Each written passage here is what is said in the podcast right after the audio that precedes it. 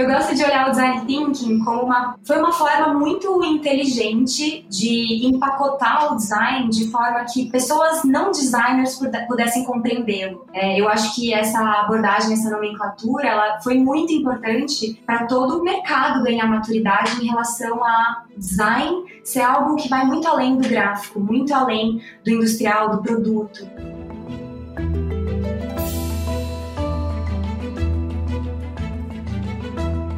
Olá, mentes inquietas e curiosas do século XXI. Estamos começando mais um The Shift, o seu podcast sobre inovação disruptiva. Eu sou a Cristina Deluca. E eu sou a Silvia Bassi e a gente está aqui para falar sobre disrupção, porque afinal de contas a ruptura é a única constante do século XXI. Não podemos esquecer. Antes de começar a conversa de hoje, bora falar de segurança e identidade digital? É a dica do pessoal do WhatsApp que é muito importante. Você tem visto a gente falar sobre os riscos de sequestro da conta do WhatsApp há alguns episódios, e tem um bom motivo para isso. Um dos golpes mais usados por cybercriminosos são mensagens ou ligações fake, se fazendo passar por banco, lojas ou outras instituições para oferecer vantagens ou mesmo alertar para problemas inexistentes. No meio da conversa vem o golpe.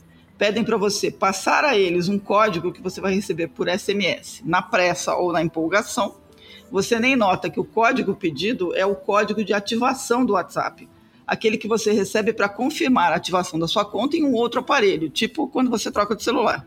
Esse código, caso você não tenha ativado a confirmação em duas etapas, é o que basta para alguém tentando roubar sua conta tomar posse da sua identidade e sair por aí se passando por você, pedindo dinheiro e favores para amigos, colegas e familiares. Portanto, fica o alerta. Preste atenção aos golpes e nunca compartilhe o seu código de ativação do WhatsApp recebido por SMS com outras pessoas, nem mesmo com amigos, com primos, primas ou familiares. Quem compartilha se arrisca a ter a conta sequestrada. Com a criatividade dos cybercriminosos, todo mundo pode cair em um golpe. Mas sabendo dos riscos, todo mundo também pode evitar. Compartilhe essa dica com seus contatos pessoais, porque a informação boa precisa ser espalhada. E valeu pelas dicas pessoal do WhatsApp. E agora, Cristiano De Luca, qual é o assunto de hoje? Eu poderia dizer que são os muitos sabores do design, né? mas é, é, a gente vai conversar sobre praticamente muita coisa a esse respeito. Então, é, o que a gente pode dizer é que quando as pessoas pensam em design, elas logo pensam na beleza de um produto, ou na funcionalidade de um serviço, ou de uma interface, e isso definitivamente faz parte do design é uma forma para algo que tem uma função. No entanto, o valor do design e do que ele é capaz de fazer vem evoluindo ao longo do tempo a ponto de ser possível enxergar o conceito como parte de tudo que a gente conhece hoje. Então, a design de sistemas, o design industrial, design de serviço, design sistêmico, design research, Afinal de contas, do que, que a gente fala quando a gente está se referindo a cada um deles? Designers desenham, prototipam, testam, medem e repetem. São curiosos, questionadores, colaborativos e têm a necessidade primordial de empatia pela pessoa para o qual eles estão desenhando um produto ou serviço. É certo dizer que existe um design na maneira como nos relacionamos com qualquer coisa nas nossas vidas? Para jogar luz sobre todas as tarefas dos designers e por que conceitos como design thinking, design research são tão intimamente ligados à inovação, a gente recebe hoje a Carolina Kia Takada, sócia e CIO da WIB e co-organizadora do TEDx Campinas. Seja bem-vinda, Carolina. Olá, Cris, Silvia, é um prazer estar aqui com vocês. Obrigada pelo convite. Muito bom. Bom, é inevitável. A gente queria que você começasse contando, né, um pouco desse, desse projeto, o que que, o que que faz a WIMI e esclarecesse uma curiosidade aí, o que quer dizer WIMI? Muito bom, gente. Então, me apresentando muito rapidamente, eu sou a Carolina Kia, né? A galera me conhece como Kia tem uma trajetória aí de administração, consultoria, sempre caminhando ao lado de grandes empresas. E há cinco anos eu descobri a WIMI e descobri o design junto com essa descoberta na WIMI, por isso, estou super feliz com o nosso bate-papo. A WIMI é um estúdio de design e inovação, né? Basicamente, a gente acredita muito no design como principal tese de transformação e de inovação. E o WIMI significa justamente o We antes do me, né? Porque um dos pilares do design justamente é a colaboração. Então a gente acredita muito nesse potencial do coletivo, no, no potencial da colaboração para a gente criar coisas incríveis, coisas que são relevantes, que mudam de fato a vida das pessoas. Então é isso que eu venho fazendo aí é, ao lado dos Wimmers, que é a galera que trabalha comigo, há cinco anos já. Muito legal. É, você, a gente olhando para o material de vocês, vocês tem mais de 800 histórias, né? Vocês têm clientes enormes. E o que dá para ver é que a aplicação do conceito vai para todos os lados, né? Desde melhorar um processo de entrega de last mile até desenhar uma área de recursos humanos. O que, que é esse conceito do, do design aplicado à inovação e à transformação de uma empresa? Legal, ótima pergunta. Quando a gente pensa em design, a gente fala muito na WIMI, né, que a gente, na nossa visão, os designers, eles criam um mundo, eles são responsáveis por esse mundo que eles criam, né? Tudo que a gente olha ao nosso redor, que não foi criado pela natureza, a gente acredita que foram designers, né? Foram seres humanos que conceberam, que criaram, que projetaram. E a gente tem essa responsabilidade em tudo que a gente cria. É, e ao mesmo tempo a gente sabe, né? Vocês falam muito disso no podcast também, que os desafios do mundo, né? Cada vez maiores, então a mudança tecnológica, a velocidade das mudanças cada vez mais rápida, é, consequentemente as fragilidades mais expostas, os desafios, né, nossos enquanto seres humanos muito maior. Então, na UIM a gente acredita muito nesse poder que o design tem de projetar esses produtos, serviços, modelos de negócios, estratégias que impactem de fato positivamente a vida das pessoas. Então, já que a gente tem esse poder enquanto seres humanos, né, de projetar novos objetos, é, novos sistemas, novas organizações inteiras, que a gente faça isso de forma que gere esse impacto positivo. Então, é por isso que a gente atua em projetos muito diferentes, né, é, utilizando sempre a abordagem do design e a abordagem do ágil também. É a nossa principal tese de inovação. Então, dando exemplos, né, desde quando a gente olha, por exemplo, para um processo dentro de uma grande organização, a gente tem ali uma jornada que basicamente é cumprida, é realizada, impacta pessoas. E se a gente tem pessoas, a gente tem dores, necessidades, desejos, motivações, frustrações. E se a gente tem tudo isso, a gente consegue, por meio do design, compreender o que está acontecendo para que a gente consiga melhorar ou é, projetar uma nova jornada, um novo processo. Né? Então, isso quando a gente pensa em processos. Mas a gente também utiliza o design para projetar novos produtos digitais, por exemplo. Né? Então, sempre que a gente está pensando em melhorar uma, uma etapa específica do, da jornada de uma pessoa, de um consumidor, de um cliente, por meio de um produto digital, a gente utiliza o design primeiro para compreender as pessoas, as dores, as necessidades, e aí sim, a partir disso, projetar esse produto digital ou de repente toda uma nova unidade de negócio, uma nova organização. Então a gente usa o design para tudo e depois ele transborda para nossa vida pessoal, inclusive também a gente é muito muito apaixonado pelo design aqui. Você tem um texto recente que começa de uma forma muito especial, né? Sabe quando a sua mãe te dizia que você não era todo mundo? Ela tinha razão. Explica pra gente.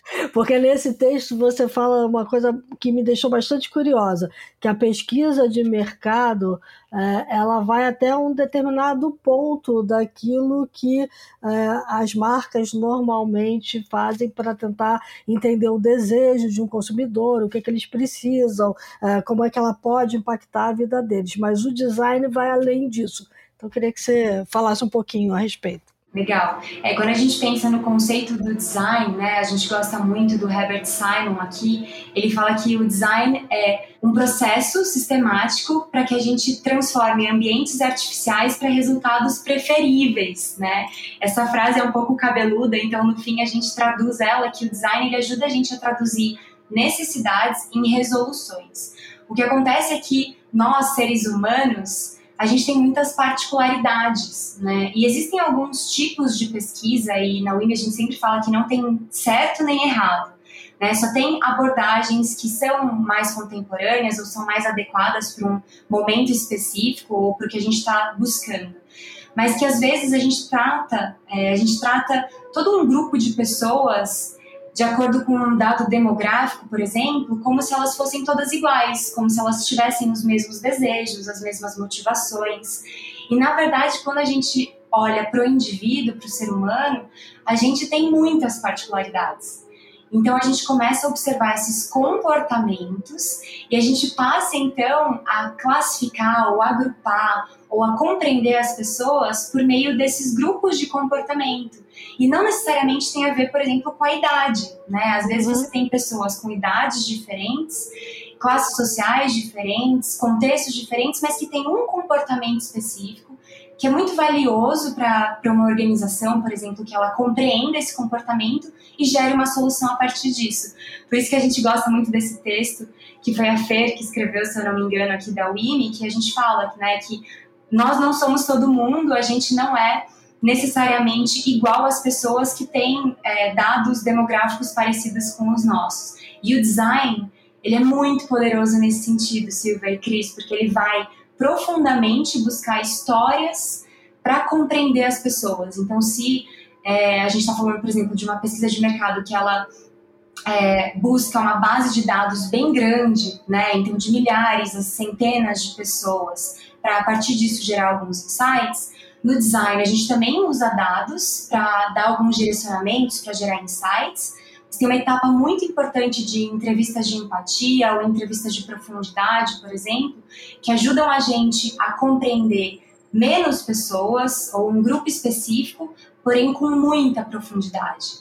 É, então, nos nossos projetos, por exemplo, cada entrevista de profundidade que a gente faz, elas podem durar uma hora, uma hora e meia.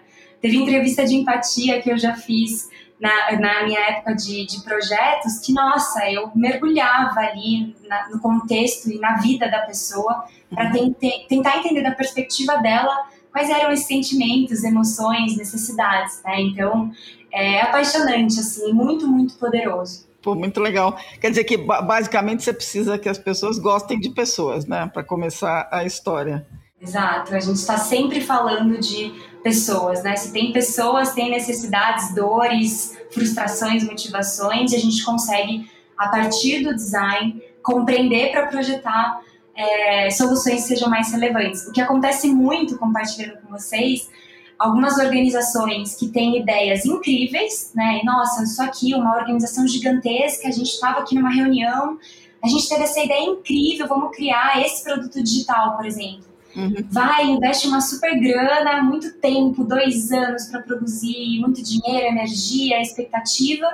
E na hora que você coloca na mão das pessoas, não tem uso, não tem engajamento, não resolve nenhuma dor. E aí, é, esses dias mesmo, estava conversando com uma empresa que tinha planejado 100 mil downloads de um aplicativo e estava com 100 pessoas que tinham feito o download do aplicativo. Né? E não entendiam por que, que isso estava acontecendo. E aí a gente acredita muito que é por conta disso, né? Vamos primeiro entender as dores e necessidades e depois a gente gera ideias e hipóteses de solução para criar algo que atenda aquelas necessidades. Então é um processo de muito teste, de muito aprendizado junto com as pessoas para quem a gente está criando algo. Isso é muito bacana, porque é, já participei de alguns desses projetos né, de desenvolvimento de produto e tal, e muitas vezes a gente vê algumas consultorias, na verdade, usando a pesquisa né, como uma forma de corroborar aquilo que a marca está pensando. É, e, e, até transforma um pouco a pesquisa num escudo para a marca não ter que interagir com ninguém e validar o conceito que ela criou lá na cabeça dela quando ele está totalmente descolado do mercado, né? É, isso acontece também. Algumas marcas, empresas procuram a gente, procuram a WIMI, porque elas já têm uma ideia, elas têm uma hipótese de solução. E a gente fala, ótimo que você tem essa ideia. Qual é a forma mais rápida, mais barata mais suja até, né? A gente usa esse conceito quando a gente pensa em protótipo, da gente testar isso muito rápido e entender se de fato a sua ideia, que pela qual você está apaixonado, apaixonada, faz sentido para o usuário. Uhum. Então a gente tem, por exemplo, o projeto que você citou, né, do Last Mile com a Ultragás, é um case que a gente tem. O primeiro protótipo que a gente fez, a gente construiu a partir da compreensão das pessoas, dos indivíduos que iam utilizar esse novo canal digital. Então, a gente fez muitas pesquisas, visitas a campo, a gente entendeu a realidade das pessoas que seriam os potenciais usuários desse aplicativo. A gente fez um primeiro protótipo em papel. Então, se vocês entrarem no nosso site, no nosso blog, vocês vão ver uma foto real de alguém com um papel na mão que simula uma tela de aplicativo, porque a gente quer, o que a gente quer é a forma mais rápida de entender se a nossa ideia gera valor. Uhum. E como que a gente faz isso? Com papel, de forma, né? Então, a forma mais rápida aqui, eu faço um rabisco e falo, Silvia, eu tô pensando nessa ideia, nessa solução para sua dor, o que, que você acha? Uhum. Né? E aí, a partir disso, eu vou aprendendo com você. Por isso que é um processo muito colaborativo, inclusive com o usuário. E depois de validado isso em papel, né, a gente vai fazendo ciclos que a gente chama de sprints dos nossos projetos, aí sim a gente tem, a gente vai tangibilizando, a gente fala que a gente vai aumentando a fidelidade desse protótipo, até que, por fim, a gente começa a colocar linhas de código, por exemplo, e programação. Mas na UIM a gente acredita muito em testar e aprender muito por meio desses ciclos antes de começar um processo de programação ou de implementar qualquer tipo de tecnologia. Eu preciso ter um pouco mais de evidência de que aquela minha ideia ela faz sentido antes de começar, de fato, a executar. Pelo simples fato de que eu reduzo o risco. Né? Então, eu estou investindo menos dinheiro, menos energia, menos tempo, menos expectativa para testar se algo faz sentido antes, de fato, de, de tirar do chão. Então, tem vários outros exemplos. Por exemplo, teve um projeto que a gente fez com uma, uma empresa de agro e a gente também estava pensando numa solução digital e a gente foi na AgriShow e a gente testou com mais de 30 pessoas o aplicativo em papel. Né? Então, era basicamente ali 10, 12 telas em papel, conforme a pessoa ela deslizava, né, hipoteticamente, de um lado ou para o outro. A gente mudava as telinhas e a gente aprende muito, a gente aprende demais nesse processo. Por isso que ele é tão poderoso. Quer dizer, além de gostar de pessoas, o design também não pode ter medo uh, e tem que ter consciência de que tem muita coisa que ele não sabe. Ele tem que procurar saber o que ele não sabe que ele não sabe. Exatamente, isso é um desafio, porque como a gente trabalha com consultoria, né? No, no começo do projeto, a gente usa uma, muito uma ferramenta chamada CSD, que a gente levanta quais são as certezas que a gente tem, quais são as suposições e quais são as dúvidas. E o que a gente sempre fala para os nossos clientes é que, olha, a gente normalmente tem poucas certezas, muitas suposições e muitas dúvidas. E ao longo do projeto, a gente vai eliminando algumas dúvidas, mas novas dúvidas vão surgindo. Por isso que ele tem que ser visto como um processo muito iterativo, né? Que é esse olhar cíclico, de fato. Então, esse é outro ponto super desafiador de explicar para os nossos clientes, de que é um processo que ele não tem fim. Eu preciso o tempo todo estar tá muito conectado com o meu cliente é, para entender o que é valor para ele e me adaptar, né? Então, ele não tem um fim. Ele é, um, ele é uma forma de pensar o design, né? É, essa forma de pensar sempre olhando para as pessoas, a partir das dores e necessidades delas, me adaptando e fazendo testes conforme as pessoas mudam também, porque a Kia de agora não é a mesma de seis meses atrás, né? Todos nós vamos mudando e muito impactados pela tecnologia. Uhum. Então é um processo, é uma forma de pensar, de fato. Assim. É isso que você falou, esse negócio de, de, de que as empresas precisam se conscientizar de que a relação dos seus produtos com o consumidor é uma relação contínua né, e de contínua transformação, porque é, ela precisa evoluir, as coisas aceleram. E a outra coisa que eu fiquei pensando é quando você falou que às vezes as empresas te procuram já com uma ideia na cabeça. Né?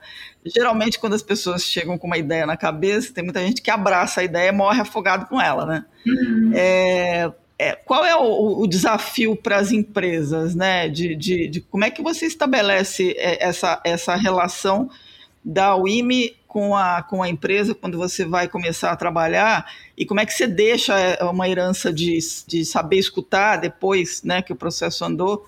Como é, que, como é que se enfrenta esse tipo de reação de não, mas a ideia é muito boa, mas a ideia é muito boa, Uhum. É, se, se, ela precisa ser mudada, por exemplo.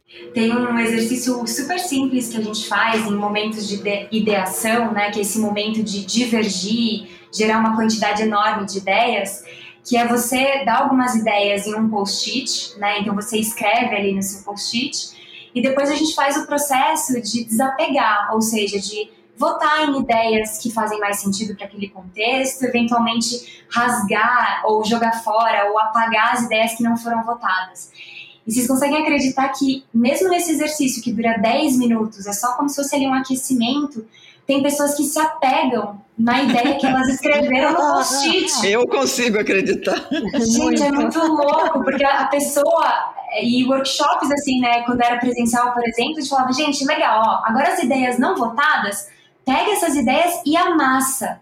Né? E as, tinha gente que guardava no bolso, porque.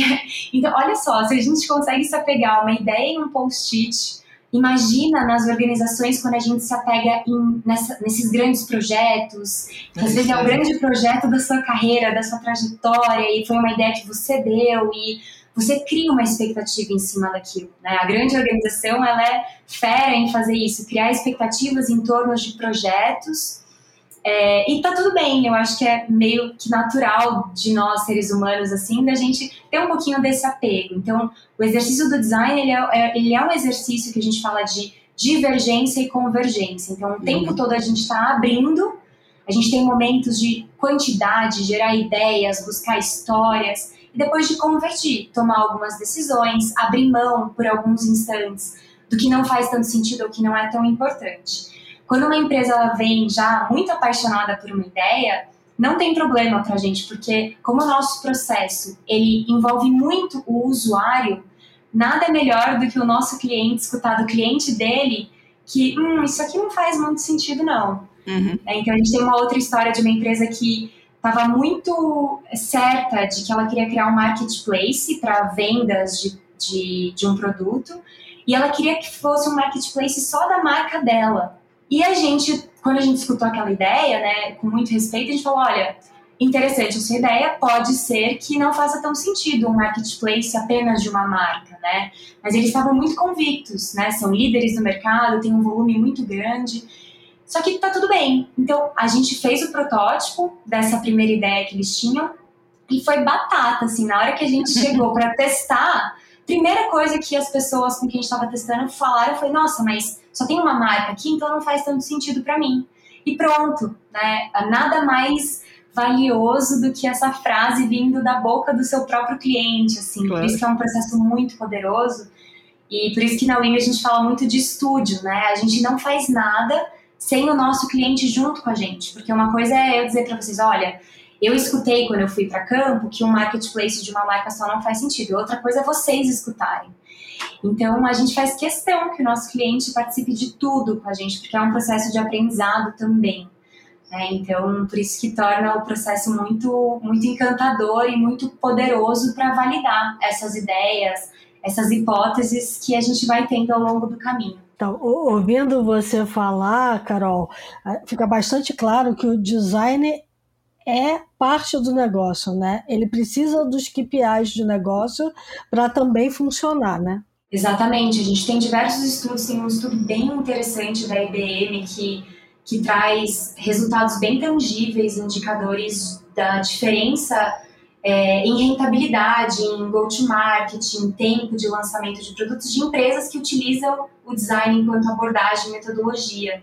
E o que a gente viu surgir muito nos últimos anos aqui no Brasil é, são times de design, né? O design ganhando esse espaço estratégico nas organizações. Uhum. Então, hoje você tem empresas que têm times de 200 pessoas de design, né? Não só empresas que têm seus produtos digitais, porque aí é, o design ele fica mais próximo ali do que a gente está acostumado, que é essa parte mais visual, de interação, né? Uhum. Mas de design de estratégia, design sistêmico, é, de design organizacional.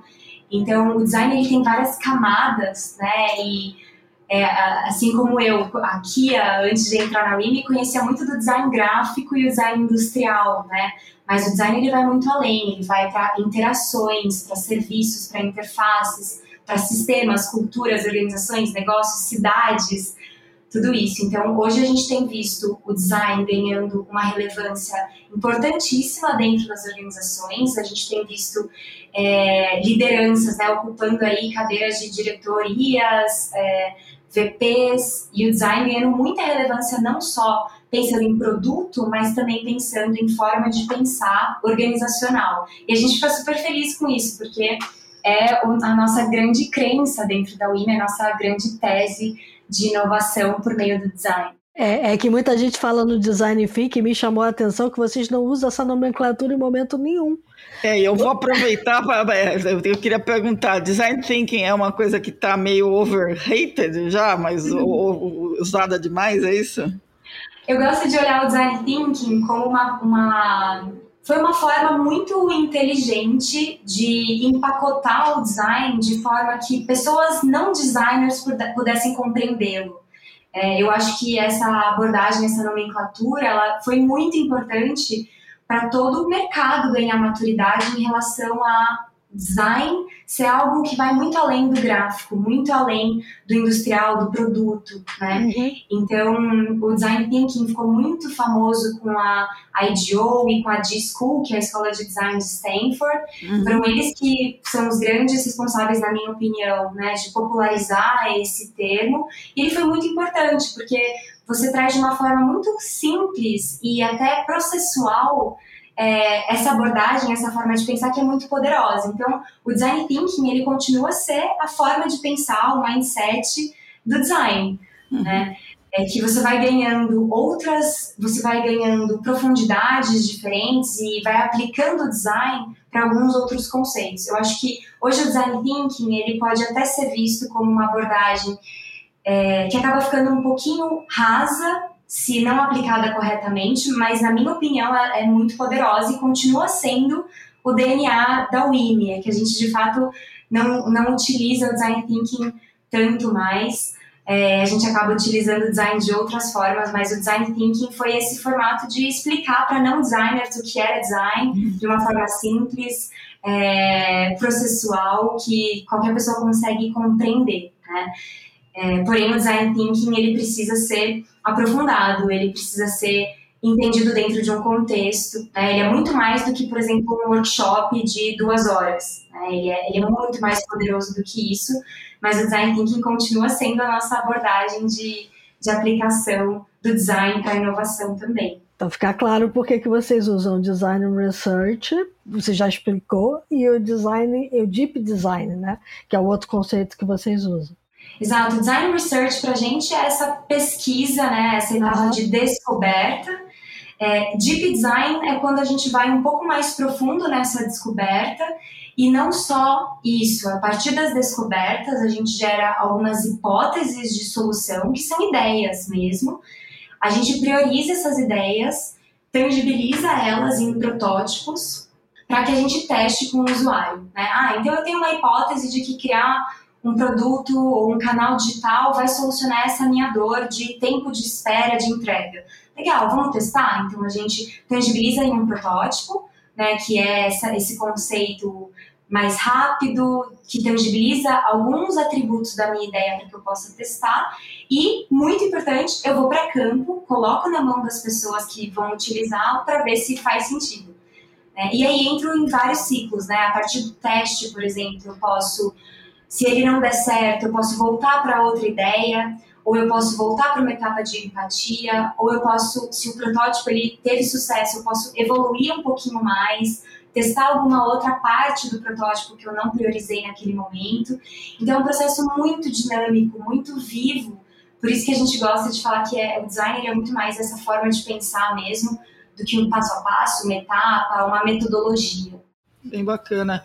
Agora, você falou em, em, modelo mental, né, em mindset, e eu fiquei pensando, bom, então design thinking é um bom começo, digamos assim, né? Uhum. É, mas é, tem um desafio para as empresas, porque é, nessa, nessa jornada de, de, de, transição aí, de transformação por uma economia digital, é, você precisa que as pessoas é, tenham uma cabeça muito parecida com a cabeça de startup em vários momentos, né? E quando você fala, por exemplo, que você tem que pensar primeiro se o produto se encaixa no que o consumidor quer, é o, é o princípio do, do market fit. Né? Então, é, como é que uma empresa se prepara para conseguir ter dentro de casa um pensamento designico, digamos assim? Né? Como é que ela consegue espalhar esse, essa, essa, esse conceito até para ela conseguir avançar quando ela está lidando com um projeto que vai envolver uma consultoria e depois não vai mais? Como é que ela avança nisso?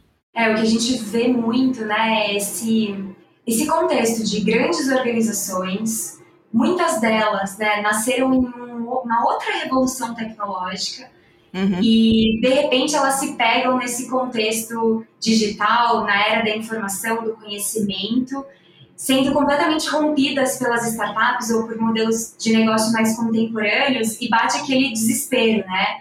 Transformação digital, digitalização, digitização, inovação, vem esse monte de palavras assim para essas grandes organizações. Tem um dado que a gente usa muito, que em 2019 1,3 trilhões de dólares foram investidos em iniciativas de transformação digital, mas 70% desse valor foram iniciativas que não deram resultado nenhum. O que é muito bizarro, assim, né? Porque a é. organização, ela sai fazendo um monte de coisa é, desesperadamente, pensando em digitalização, por exemplo, é, como digitalizar documentos de papel, agora eles são digitais, né? Mas é muito além. Então a gente acredita que é muito dessa forma de pensar mesmo. Então, na UIN a gente acredita muito que é importante a gente ter essas primeiras narrativas de sucesso. O que a gente quer dizer com isso? Que a organização ela vai testando e experimentando em alguns projetos um mindset diferente, uma metodologia diferente, uma forma de pensar diferente ela vai errar no meio do caminho. Né? Uhum. Nem tudo que ela testar vai dar certo, por isso que a sua cultura ela tem que estar preparada para essa abertura a teste, a aprendizado, a experimentação. E conforme você for tendo as primeiras narrativas de sucesso, né, que são esses cases, essas histórias de sucesso, isso vai transbordando para toda a organização. Então, a gente acredita muito nessa transformação por meio da mão na massa, por meio das narrativas de sucesso, os projetos que vão dando certo e vão ganhando essa reputação, essas histórias poderosas dentro da empresa. Então, o nosso formato sempre de dar o primeiro passo é pega um pequeno projeto, algo que já esteja em andamento, tenta aplicar algo um pouquinho diferente, né? Voa abaixo, você não precisa validar aquele orçamento gigantesco para um projeto gigante de três, quatro anos. Não, pega algo que já está em andamento, tenta aplicar uma, de um formato diferente. Você vai errar ao longo do caminho, é, mas você vai aprender muito com isso. E aos poucos você vai gerando o um mindset da transformação e vai criando essa cultura de design. É muito da nossa tese, né? Então, empresas que estão com a gente já há 4, 5 anos, foi esse formato de transformação é, que a gente levou para elas e tem dado certo. Eu imagino que para chegar lá na fronteira do pensamento sistêmico, tem realmente que passar pela experiência, né? Exatamente. Senão não consegue fazer. E a gente aplica essa abordagem, eu dei muitos exemplos do digital, mas a gente aplica essa mesma abordagem do design para produtos físicos, para uhum. lançamento de novos produtos ou até novos modelos de negócio que não tem necessariamente um produto digital, mas eles têm com certeza, né, hoje quase que impossível você não ter alguma parte digital ao longo da sua jornada. Pode ser um canal digital, pode ser uma forma de relacionamento, pode ser para dentro da organização.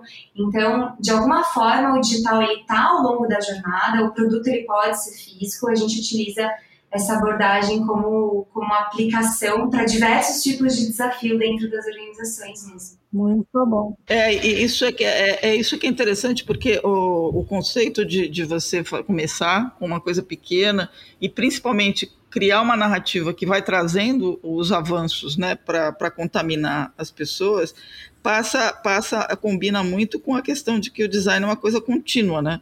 É, uhum. É, a, a, você falou em processos aí de empresas que estão com vocês há três, quatro anos. É, você pode até imaginar um projeto de redesenho ou de design de uma nova companhia a partir de uma companhia existente, que é um negócio que você não faz da noite para o dia. Mas usando esse conceito de ágil e de sprints, você vai fazendo as camadas aparecerem e irem se compondo, né? Exato, e precisa né, conter um pouco a ansiedade também. Eu lembro que alguns anos atrás, projetos, eu, a gente precisava exaustivamente garantir que todos os motivos, ou todas as causas, ou todas as hipóteses estavam listadas e mapeadas. Quando a gente vai para o mindset do design, é exatamente isso que você comentou. Não necessariamente eu tenho certeza de tudo. E ao longo do trajeto eu vou descobrindo novas certezas e vou tendo novas dúvidas. Então eu não preciso no dia 1 um do meu projeto, por exemplo, ter uma lista exaustiva de todas as possíveis soluções. Uhum. Eu posso escolher uma que faz sentido, talvez ela não seja a melhor, mas vamos testar ela. Ao longo desse teste, eu vou descobrir novas possibilidades. Né? Eu preciso estar aberta a essa descoberta ao longo da jornada, o que não é algo simples. Na fala é muito lindo e muito fácil, mas na prática a gente sabe que tem diversas barreiras e diversos medos que as organizações enfrentam para que a gente supere, né? Mas a gente acredita realmente muito nesse potencial de design, sprints, é, sempre estar tá muito próximo do usuário, de forma muito colaborativa, né? Não preciso fazer nada sozinho, é chato fazer as coisas sozinho, porque eu não posso colaborar. Então, outro termo que está muito conectado com o que a gente faz é o de Open Innovation, né? Eu uhum. posso colaborar com startups, com outras entidades, outras organizações, até com empresas do mesmo segmento, a gente já tem cases de colaboração. Então é, é muito poderoso assim esse formato de colaborar, criar junto, testar, aprender ao longo do caminho, experimentar e se divertir, né? Principalmente ao longo dessa jornada.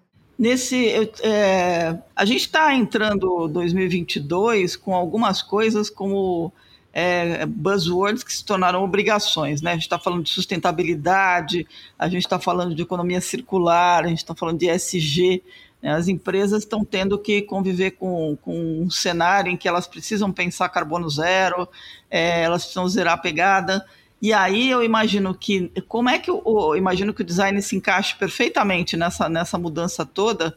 A gente vê coisas desde repensar embalagens, entregas e tudo, como é que você está vendo 2022 é, o design, é, a importância do, desses pensamentos de design e das práticas dentro desses contextos novos aí que se tornam emergentes e, e urgentes? A gente olha para o design dentro de três lentes principais, né? Lógico que tem algumas variações disso, mas aqui a gente usa aqui na Win. Então, o primeiro deles é a desejabilidade né? Isso que eu estou criando, projetando, ele resolve uma dor, ele é desejável para as pessoas, ele faz sentido, ele é relevante. O segundo ponto é, ele é possível da, do ponto de vista técnico, né? Então, falando de viabilidade técnica, a partir do momento que eu entendi que é desejável. E tem uma terceira lente, que é a viabilidade do ponto de vista de negócio e de sistema no qual aquela solução está inserida. Tá. É, então, eu preciso ter um equilíbrio dessas lentes. Eu preciso estar criando algo que faça sentido para as pessoas, que seja viável do ponto de vista técnico e que seja viável do ponto de vista sustentável. Então, cada vez mais, tem algumas pessoas que falam, por exemplo, de uma quarta lente que é de integridade, é, o quanto que a gente consegue, de fato, atrelar isso à sustentabilidade, SG e todos esses temas que vêm surgindo cada vez com mais relevância. Né? E por isso que eu volto lá no começo da minha fala, a gente, enquanto designers, e a gente acredita que todos nós somos designers, né? a partir do momento que a gente identifica algo que pode ser melhorado, a gente projeta algo para isso, somos designers. Então, a gente tem uma responsabilidade muito grande.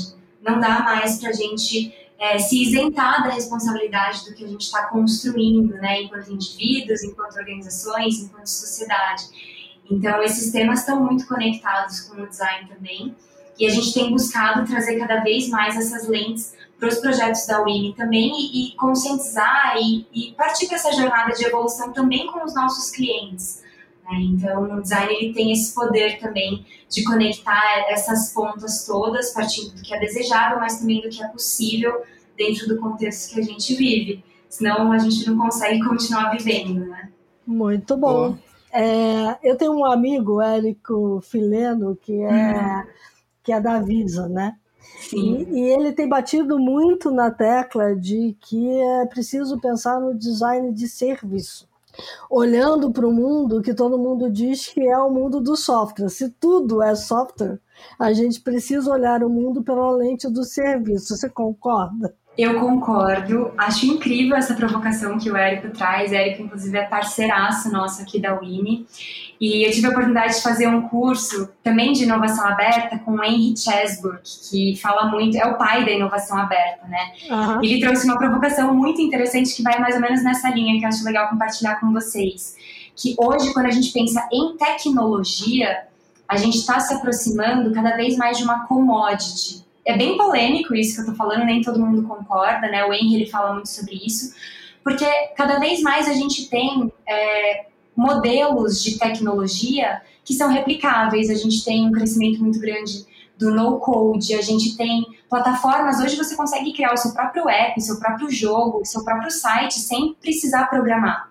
Uhum. E o Henry ele traz muito isso que o que o que vai de fato trazer a mudança de jogo para as organizações é o modelo de negócio. Por isso que eu faço um paralelo aí quando o Érico traz serviço, porque o que de fato, onde de fato a gente tem possibilidade, é, uma grande possibilidade de inovar, de pensar de forma diferente, é no modelo de negócio, é na experiência que a gente proporciona para as pessoas. Né? A experiência a gente não consegue é, garantir 100% da experiência que a gente está projetando, a gente não fala que a gente projeta experiência, é uma série de fatores que cria a experiência para o indivíduo, mas cada vez mais esse serviço, como que a gente pensa na jornada das pessoas, nas dores e necessidades delas e como que a gente a partir disso consegue melhorar essa jornada delas, isso é o grande diferencial. Por isso que a gente tem ouvido cada vez mais o uso desses termos, né, de experiência, user experience, customer centricity, customer experience, então experiência cada vez mais e essa lógica dominante do serviço, né, acho que vem muito atrelado ao que o Érico traz, de que no fim tudo é um serviço, né? Mesmo quando a gente está falando de produto, eu tenho uma jornada que eu estou passando ao longo da utilização desse produto, então também é um serviço. Então, no fim, toda essa possibilidade de melhorar a experiência das pessoas, pensar na experiência das pessoas, é muito poderosa e eu também acredito que aí está a grande virada de jogo para as organizações. Muito bom. Muito bom. Temos um programa, Cristiano Beluca. Um programão. Muito bom. Temos um programão sensacional. Vamos aos insights, então, povo? Vamos lá.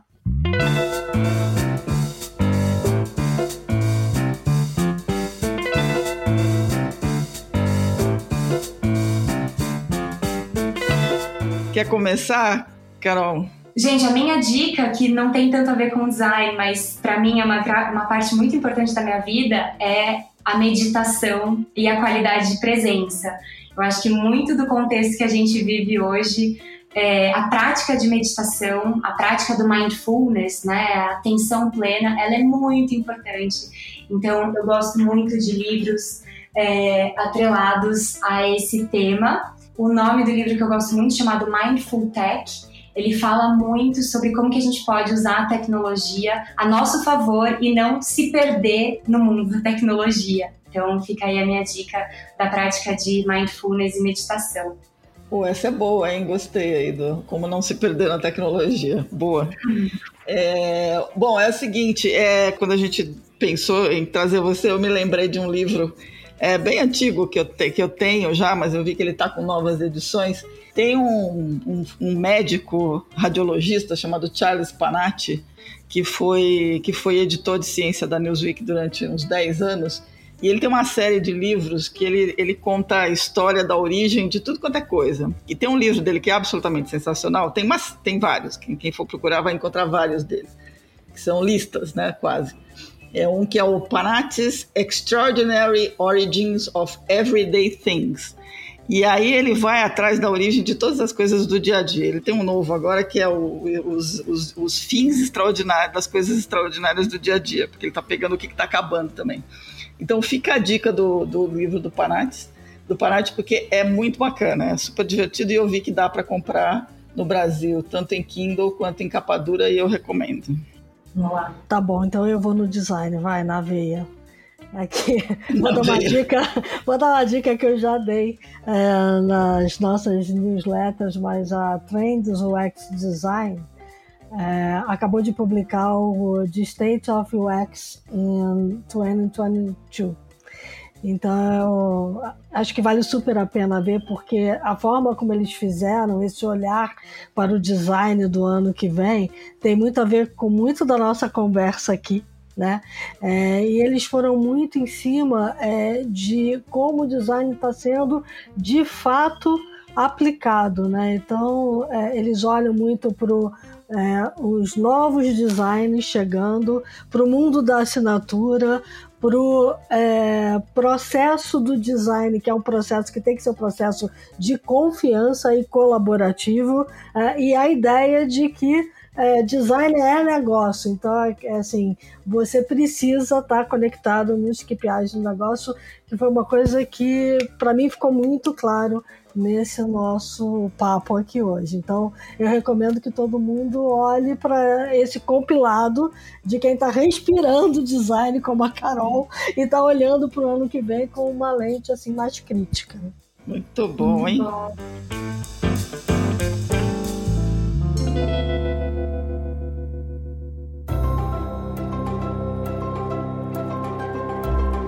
Bom, Carolina Kia, muito gratas aqui pela sua presença, muito bacana. Você trouxe, nossa, reflexões sensacionais para terminar o ano aqui e começar bem o outro ano. Então, de novo, muita gratidão aí por você ter participado aqui com a gente. Imagina, gente, muito obrigada pelo convite, pela confiança. Adorei o bate-papo, foi um prazer. Prazer foi muito nosso, bom. muito bom. Foi ótimo, muito bacana. É, bom, todo mundo que nos acompanhou aqui, dicas, sugestões, críticas, elogios, news arroba theshift.info. É, visitem o site, assinem a newsletter www.theshift.info, porque aí vocês vão conhecer mais coisas e ler muito mais do que a gente faz. É, fiquem bem, se cuidem. Estamos chegando no final do ano. Não se esqueçam de que a gente ainda está no meio de uma pandemia e é importante se cuidar para começar 2022 muito bem. É isso aí. E enquanto a gente estava conversando aqui, o mundo lá fora mudou um tantão. A gente não pode ter medo das mudanças do mundo, muito pelo contrário, a gente precisa ser agente delas. Então, vamos olhar para o design, galera. É isso aí. Até a próxima.